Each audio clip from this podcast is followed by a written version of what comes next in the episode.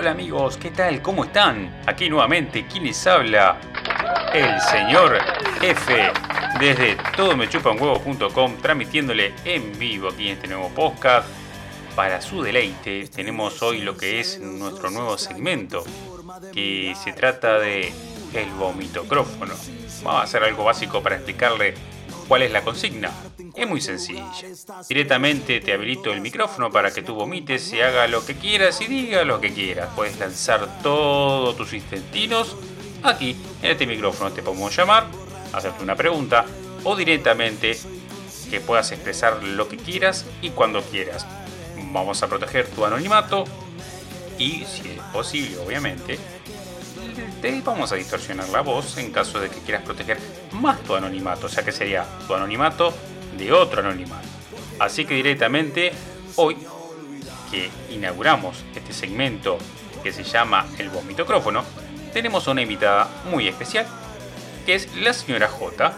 La señora J no vamos a decir porque lo va a expresar directamente en un texto que escribió, va a narrar todo lo que quiera. Ustedes sorpréndanse de lo que ella va a decir. Y bueno, le vamos a dar obviamente la bienvenida y la palabra a la señora J. Adelante, señora J. Políticamente incorrecto. Me invitaron a expresar sobre la otra cara de la moneda, el lado oscuro de lo que nadie habla o pocos se animan a decir.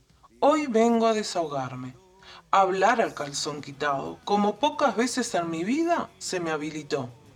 Porque si bien vivo en un país democrático, algunas cosas molestan y entre comillas te invitan a no decirlas. Hace casi 13 años que soy trabajadora social, esta profesión misteriosa que pocos entienden para qué existe, qué hace, dónde está y qué sentido tiene.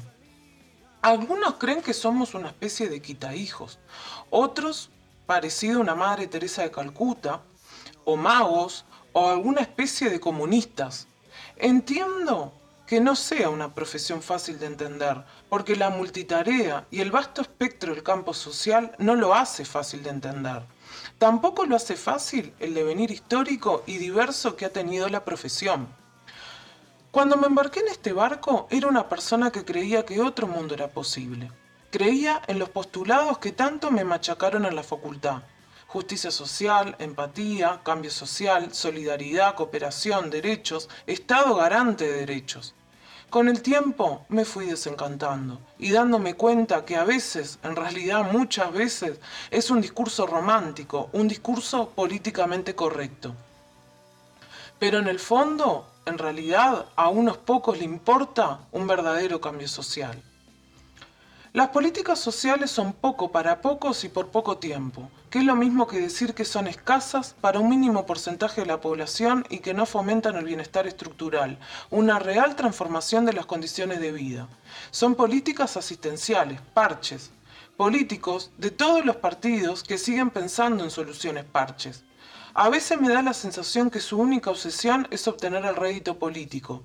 Engañan a diestra y siniestra, intentan subestimar a la sociedad. Discurso bonito para aquí, discurso bonito para acá. Pero son eso, discursos.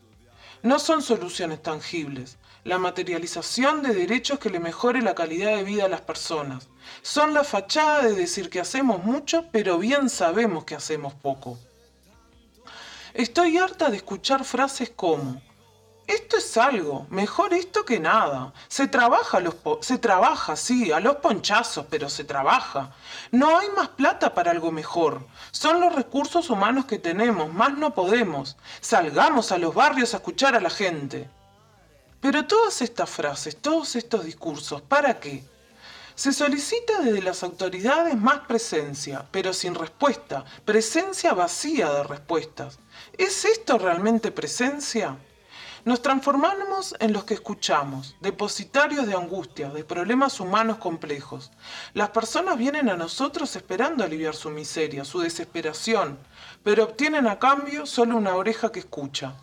Las personas circulan aquí, circulan allá en búsqueda de soluciones. Sin embargo, en los servicios sociales lo que se les dice es, no hay empleo, no hay soluciones habitacionales, no hay canastas de alimentos, no hay programas para lo que usted necesita. ¿No es violencia simbólica hacer que las personas circulen de un lugar al otro sin respuesta? Profesionales en la salud, educación y social cada vez más desmotivados, cansados y apáticos. Sociedades cada vez menos contenidas, menos protegidas. Sociedad cada vez más frustrada, violenta. Así estamos, viviendo la pandemia en salud mental, aumento de enfermedades psíquicas y adicciones y un sistema cada vez más colapsado, respuestas lentas, escasas, psiquiatras pocos y desbordados. Grandes ambiciones de transformación social con poco presupuesto, poca mirada integral, pocos dispositivos serios, puro bla bla bla, viru viru, palabrerío. También estoy frustrada de saber que mi colectivo profesional está con los ojos vendados. Aplauden como focas con la camiseta puesta diseños de programas que son basura. Escasa planificación estratégica, implementaciones de programas pobres, insuficientes, casi nulas evaluaciones, sistematizaciones, producciones estadísticas y reflexivas de nuestro rol. Se someten a directivas que bien saben que no mejoran la vida de las personas, pero que sí perjudican notoriamente nuestras condiciones laborales más exigencia, más presión, más desgaste profesional. Me indigna que la amplia mayoría del colectivo tenga como lema haz lo que yo digo, pero no lo que yo hago.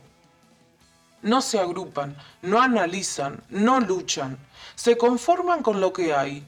Automatismo, individualismo, alcahuetes de un sistema que no protege realmente. Nadie entiende para qué estamos. Muchos de la sociedad creen que cualquiera podría hacer trabajo social. Muchos creen que ya lo hacen, que no precisan ni siquiera hacer una carrera, una licenciatura. Pero yo creo efusivamente que sí tenemos un gran propósito. Aún con toda la amargura que denotan mis palabras anteriores, igual sigo creyendo que sí podemos hacer la diferencia. Sí podemos contribuir a mejorar y humanizar los lazos y las condiciones de vida de los humanos. Pero para ello hay que necesariamente desencantarse con lo que es y cómo es para poder volverse a encantar. Cuestionar la demagogia, la hipocresía y armarse de valor para realmente defender los derechos de las personas. Hoy digo lo que siento en este presente incierto y advierto que lo que siento no es algo acabado, transmuta con mi propio transitar del camino de la vida. Prometo en otro postcard ser menos crítica y hablar de lo que sí vale la pena, destaco y recalco de mi profesión, que si me preguntás, a pesar de todo, la volvería a elegir. Muy bien, excelente lo que acaba de vomitar la señora J. Es algo para pensar, es algo que nos preocupa, es algo que la sociedad en sí tiene que saber y claramente por lo que acaba de decir tenemos un reflejo de, la vida, de la profesión y cómo está el mundo, el país, la sociedad ante nuestra mirada y nuestros oídos.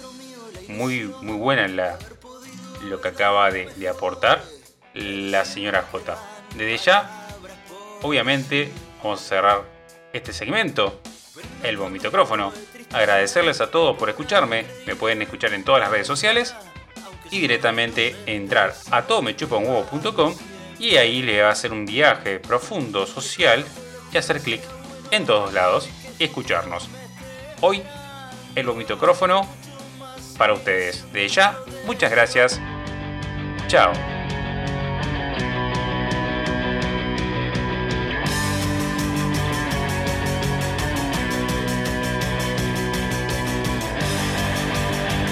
Extraño la esencia de los dos, extraño tu forma de mirar, tu locura y tu sinceridad. No dejo de mirarte en cualquier lugar, estás presente en todas partes, me acompañas, aunque no quieras estar.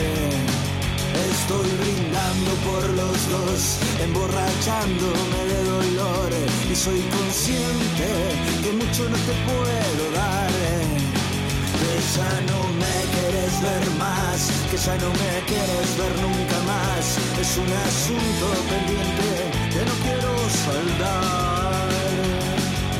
Porque nadie me enseñó a olvidar.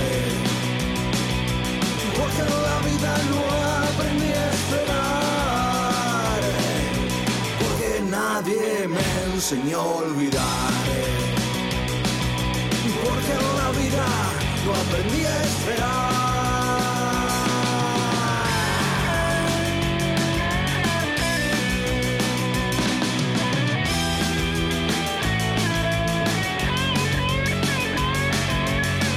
eso no entiendo por qué voy siempre contracorriente. ¿Será que no me importa lo que dice alguna gente? Algunas veces soy olvidado y otras soy el que olvido. Ahí sigo en el camino buscando mi destino.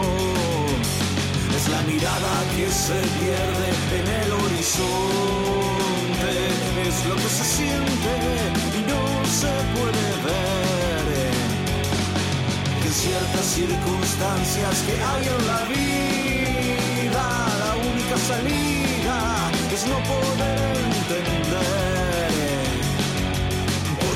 nadie me enseñó a olvidar. Porque en la vida no aprendí a esperar.